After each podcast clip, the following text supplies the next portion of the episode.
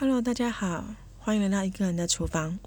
这集我们不聊下厨，主要想跟大家分享这段时间减少不必要的外出，待在家里的时候，我所看完的两部戏剧，一部是日剧《要来杯咖啡吗》，一部则是美剧《猎魔士》。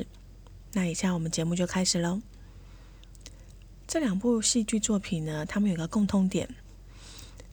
共同点就是，我都在看完第一集的时候呢，觉得不好看、不喜欢，然后就没有再继续收看了。可是最近因为很闲嘛，一些能看的、喜欢的戏剧作品、电影啊，早就都看完了，所以我又回头把这两部当初被我嫌弃的戏剧捡回来重看。看了之后，却发现再多看个两三集之后呢，却渐渐觉得这个故事也蛮有趣的。那以第一部作品。要来杯咖啡吗？它是由中村伦也所主演的。它的设定很有趣，它每一集呢有上下两则小故事，里面的人物呢也许会重叠，也许没有。但重点是它借由这样子的模式，更铺成了一些配角人物的背景故事。然后同时呢，咖啡。手手冲咖啡或者咖啡饮品呢，就是这整个剧情的贯通的主题。那男主角饰演的这个咖啡师呢，他是非常善体人意，会倾听顾客的需求，适时的出手或者提供他手冲的热咖啡。这个剧情乍看前几集你会觉得它只是一个。有关咖啡的美食小品，但是中间一直有在埋伏笔，让你知道说这个咖啡师的背景不单纯，他没办法在一个地方停留太久，因为会有人要追杀他。那后来随着这个追杀的背景逐渐揭露之后呢，他也从一开始的悠闲小品渐渐变调成社会写实。但是最让我无言或者意外的就是他的结局，他实在收的非常莫名。可是因为主演者实在是演的太好了，我说就是周春人轮演，他不管他是他的声音还是表情，他都完全的演活了这个背负了沉重故事的咖啡师，然后他还是积极的面对他的咖啡餐车的生活，同时当过去追上他。把他抓回去，他以前要去面对这些不堪的时候，他又因为他过程中救助过的人们，而开始又重新站立了起来。其实，的确，这个戏剧的风格你很难拿捏，你没办法知道它到底是社会写实呢，还是搞笑不切实际。可是因为这个主演的演员个人魅力。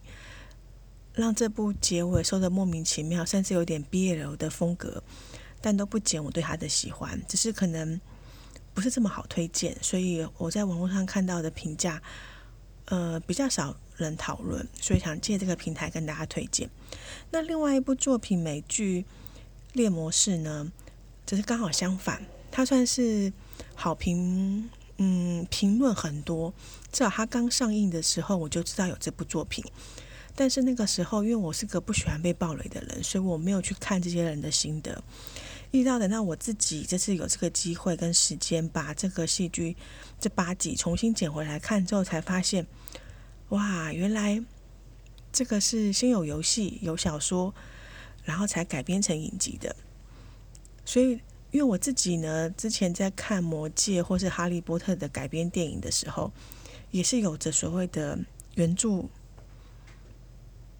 包袱导致我没办法好好的欣赏改编的电影，或者觉得改编的作品还是有哪一些不到位啊，或者删删减减不喜欢的地方。所以我呢很能够理解一些，尤其这个游戏看起来还蛮多人玩的，虽然我自己没有玩过。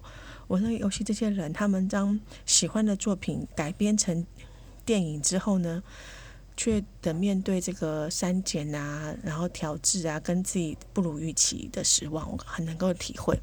可是也觉得我很幸运，因为我没有这些包袱，所以我单纯的是在欣赏这个作品本身。尤其它的剧情内容呢，是在是我很喜欢的一个中世纪的奇幻故事的冒险。那猎魔师这个主角呢，他等于是收人钱财、帮人消灾。他到各地去，只要有需要，你拿钱雇佣他，他就可以帮你把魔物解决。所以在重新回头看了前面两三集之后呢，我渐渐可以能够接受，他几乎每一集呢出现的魔物。一集就会解决，所以你可以把它当简单当成一个单元剧来看的话，每一集都有新的冲突、新的魔物、新的故事背景，让你去可以跟着猎魔师一起去经历这些过程。但是渐渐的到大概第四还第五集吧，当那个他们在婚礼前的那个宴会上，我才开始第一次隐约的觉得，该不会这三条主线的时间是不同的吧？毕竟，在这方面的呈现，它呈现的很隐晦，它只靠一些小细节在暗示你说，我虽然有三条主线，人物彼此有关联，可是我的时间轴是不同的哦。可他没有明说，所以我以我自己，我到那个时候才发现到，哦，除了这样子的奇幻冒险，它的时间轴的融合也是不同的。那的确，这个对我自己没有这些相关的背景的人而言。一开始看的时候，特别我又是个脸盲症的人，你让我去辨认这些这些小细节，真的非常困难。说实在话，甚至连人名啊、国家名称啊、那些首领的名字啊，我都朦朦胧胧的样看过去。但还好，因为我习惯是 看完作品之后，我去看别人的心得，再透过别人的心得底下，才慢慢能够把这个剧情统整的比较完整。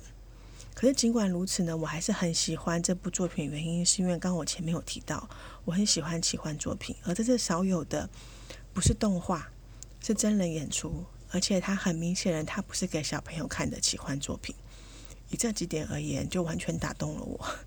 然后更不要提里面不时出现的一些奇幻的设定。如果你也是奇幻的爱好者，童童话故事的爱好者，当你看到。左右猎模式的那个惊奇的法则，我不知道你有没有跟我一样的惊喜，因为这个的设定，这个惊奇的法则，其实我在别的童话故事里面有看过，而类似的这样子的小细节，在其他奇幻故事出现的设定，这个戏剧里面都不时的会出现，所以其实这个点是蛮打中我的。那更不要提，我觉得他的音乐或者他。每一集前面的那个片头动画里面出现的徽章，我觉得都十分有中古冒险的这种奇幻风格，我非常喜欢。所以我也看完八集之后，真的觉得很不过瘾。然后我我也知道他第二季已经拍好了嘛，可能在今年就会有机会就会上映了，所以我十分期待。但这部作品它也是有缺点的，像刚刚前面提到的，它三条主线的时间轴不同。老实说，除非你像我一样，实在太爱奇幻背景了，所以可以忽略这个缺点；不然就是你会很认真盯着每一幕的人物看，或者你也不像我一样是脸盲，否则你应该很难靠自己的力量就发现这些时间轴啊，这些角色彼此的关系。更不要提他讲了这么多不同国家彼此人的力量抗衡。老实说，真的是。让我一个头两个大，但还好，因为我喜欢看人家的心得，所以我慢慢把这个东西拼凑起来了。所以我也很，呃，虽然期待，我也很好奇，不知道他第二季这样类似的，呃，剧情的拍摄手法还会不会维持下去？但是我们就拭目以待了。那我们这期节目就介绍到这里。呃，这段时间因为疫情的关系，我要减少不必要的出门。所以，其实以我自己而言，我是每天都会下厨，希望尽量每天下厨。那虽然也不是每一餐都会自己煮，还是会有外带或外送的时候。但是为了避免宅在家里会太过度的耍废，所以我有在铺浪上面，呃，透过照片去记录我每天下厨的一些菜色。那如果是自己想的食谱或自己乱。乱尝试的组合，我都会写在上面，还有分享一些食材啊、保存的心得。如果你现在也因为疫情不得不待在家里，或者要面临自己煮的压力，或者你觉得每天自己煮好麻烦，希望可以看看别人的生活，别人的三餐做什么，都欢迎你可以追踪我的铺浪。也希望借由你们的关注呢，让我更能够坚持下去，记每天记录我的三餐。那我我的铺浪的连接我会留在文文字里。那我们这这期节目就先到这里喽。那我们下一集再见，拜拜。